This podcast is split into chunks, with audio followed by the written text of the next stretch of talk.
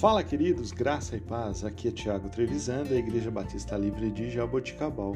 Vamos para o nosso devocional 463.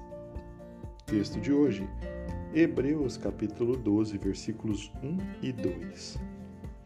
Portanto, também nós, uma vez que estamos rodeados por tão grande nuvem de testemunhas, livremo-nos de tudo que nos atrapalha e do pecado que nos envolve, e corramos com perseverança a corrida que nos é proposta, tendo os olhos fitos em Jesus, autor e consumador da nossa fé. Ele, pela alegria que lhe fora proposta, suportou a cruz, desprezando a vergonha, e assentou-se à direita do trono de Deus. O que está me atrapalhando? Queridos, sinceramente, você já se fez essa pergunta? Tenho me feito essa pergunta nos últimos dias e em Deus tenho esperado poder ter essa resposta.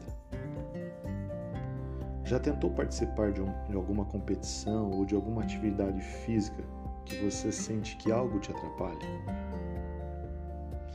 Eu gosto, ou melhor, eu aprendi a gostar de um esporte em particular, o ciclismo. Tenho uns amigos que são feras nisso e me incentivaram a iniciar.